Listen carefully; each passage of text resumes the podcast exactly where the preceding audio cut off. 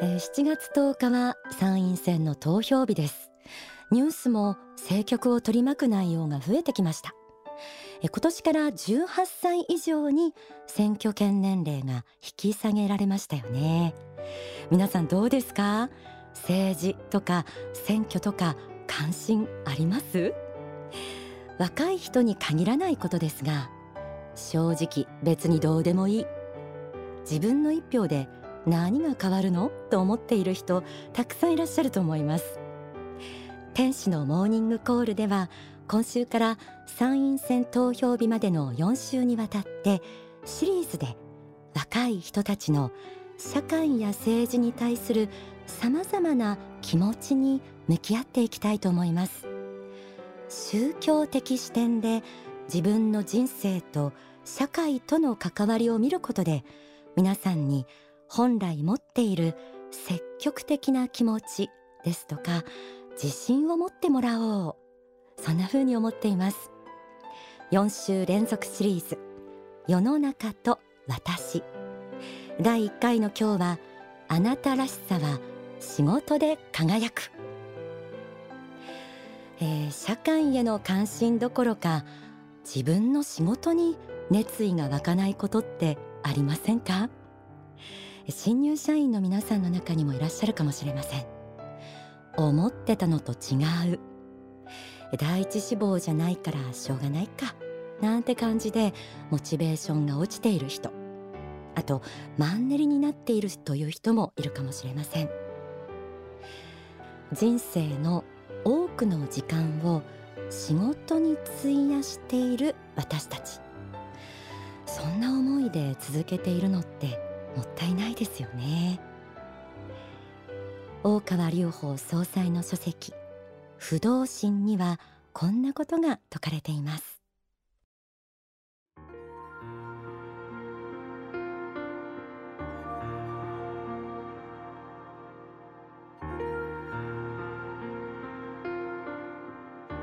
人生に勝利していくためにはやはり蓄積が必要です。学んだことは一切無駄にならないという事実があるのです。人間は仕事の中で磨かれていくのですが将来の目標にとって現時点では役に立たないと思うことであってもそれがやがて何らかの形で生きてくることがあるのです。したがって大事なことは自分の自己実現の目標や理想から見て自分は今回り道をしている。直接には関係のないことをしていると思ってもその時自分に与えられた教材をフルに生かして生きることです。現在の自分に与えられた問題集をしっかりと解いていればやがてそれが生きてくることもあるわけです。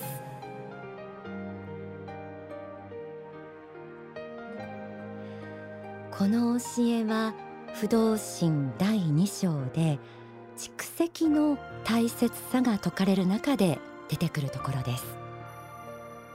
人間は仕事の中で磨かれていく。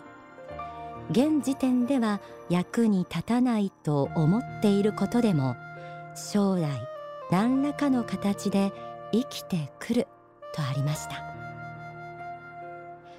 すべての経験が仕事であなたの未来を支える土台になってくれます。腐ることなく現在与えられている環境をフルに生かして何かを学んでいこうそう思うときっと道が開けていくと思います。日々の仕事に意味を見出せたらもうそれだけで人生充実感がありますよね。続いてこちらの教えを朗読します。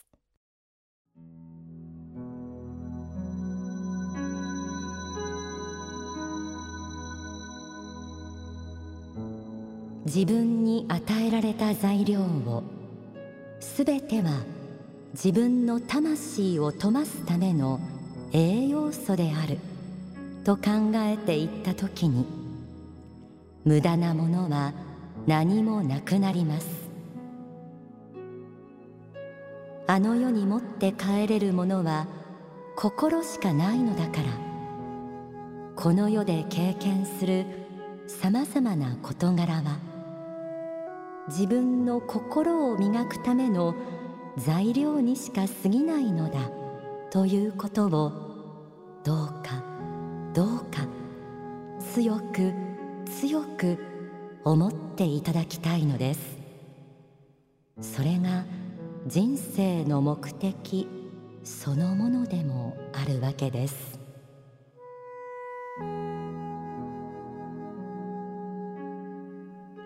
上昇思考そして真実への目覚めという書籍から朗読しました。人間の本質は魂です。魂を磨くためにこの地上に生まれます。地上で自分の身の回りに起きることはすべて偶然ではなく仏から与えられた意味のあるものです。皆さんの魂を輝かせるための貴重な材料なんです。仕事環境の中にもあなたを磨く材料がきっとあるはずです。こうした人生観を持ってみると仕事への向き合い方もきっと変わってくるんじゃないでしょうか。では皆さんにとってそもそも仕事とは何でしょうか？書籍仕事と愛にはこう説かれています。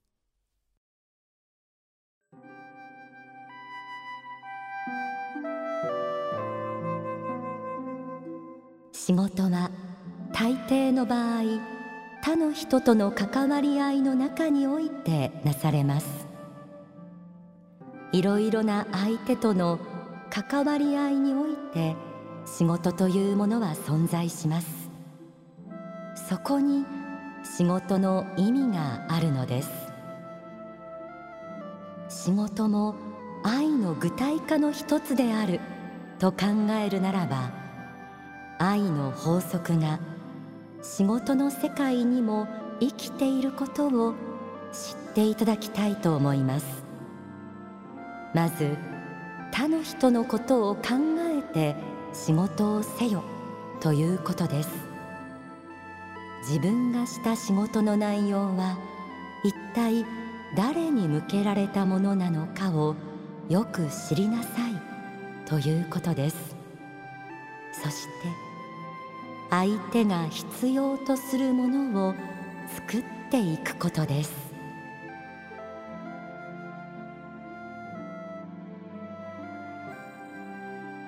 え仕事を通して自己実現をしたい人たくさんいらっしゃると思います。自己実現のことばかり考えていると結局空回りしてしまうという経験を私自身若い頃何度もしてきました。そんな時今お読みした他の人への愛という観点を知りハッとさせられました。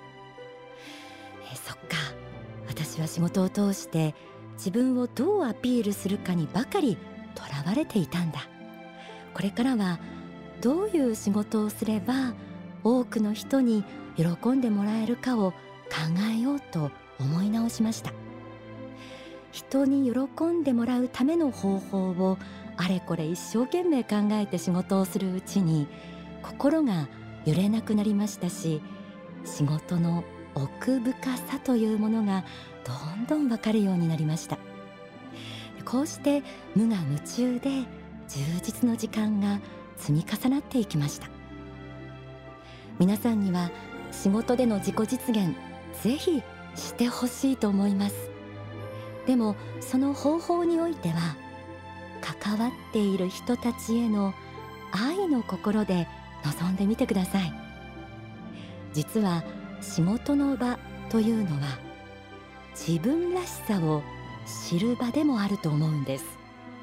この自分らしさというのは他の人との間にどう愛を届けるかということを考える中に自然と出てくるものなんですよね。社会に関心がないという人でもご自分の仕事は必ず社会との関わり合いを持っています。社会との接点である仕事の場で自分らしい輝きを放つことを仏も願われています。ではここで大川隆法総裁の説法をお聞きください。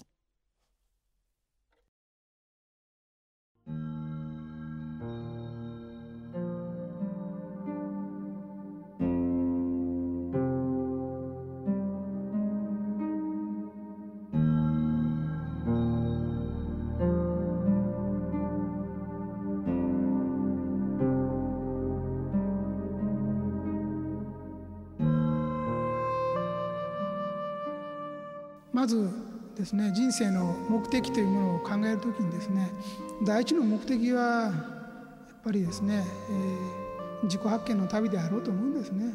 個性を持って生まれてくるということ自体がですね自分自身の人生というものを極めなさいということなんですね。自分自身のなぜこういう個性を持って生まれたのかと。いかなる人生を与えられたのか。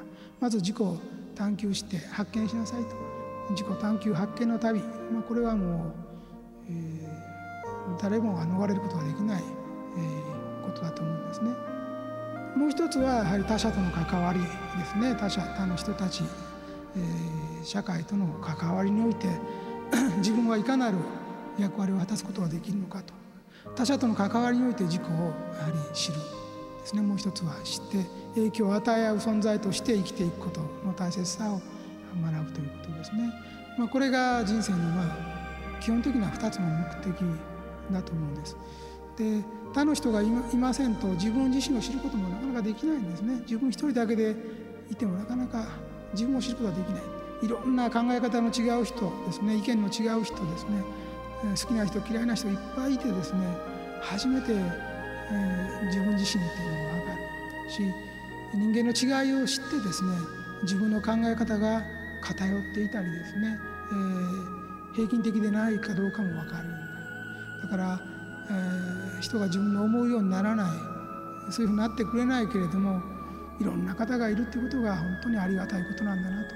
自分を教えてくれる自分自身も教えてくれる。いろんなああこんな人がありえるんだな存在できるんだな。こんな考え方があるんだな。こんな性格がありえるんだなと、まあ、誠不思議に思うんですけれどもそれが逆照射されて自分自身を知るためにどうしてもいろんな多様な能力や個性のある人が必要なんですね。で共同生活をしてるわけですね。人がいなければ自分自身がわからないです。全然ね。これが神様仏様と言われる存在が実は世界を作った理由でもあろうと思いますが相対的な世界を展開することによって互いに磨き合う世界を作ることによって自己認識を深めている。ですね、えー、自己の可能性をまた楽しんでいると。いうふうに思われるわけですね。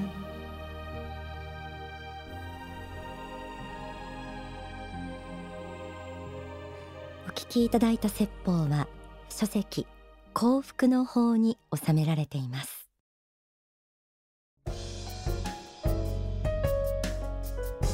天使のモーニングコール。この時間はちょっぴり息抜き。オンザソファー。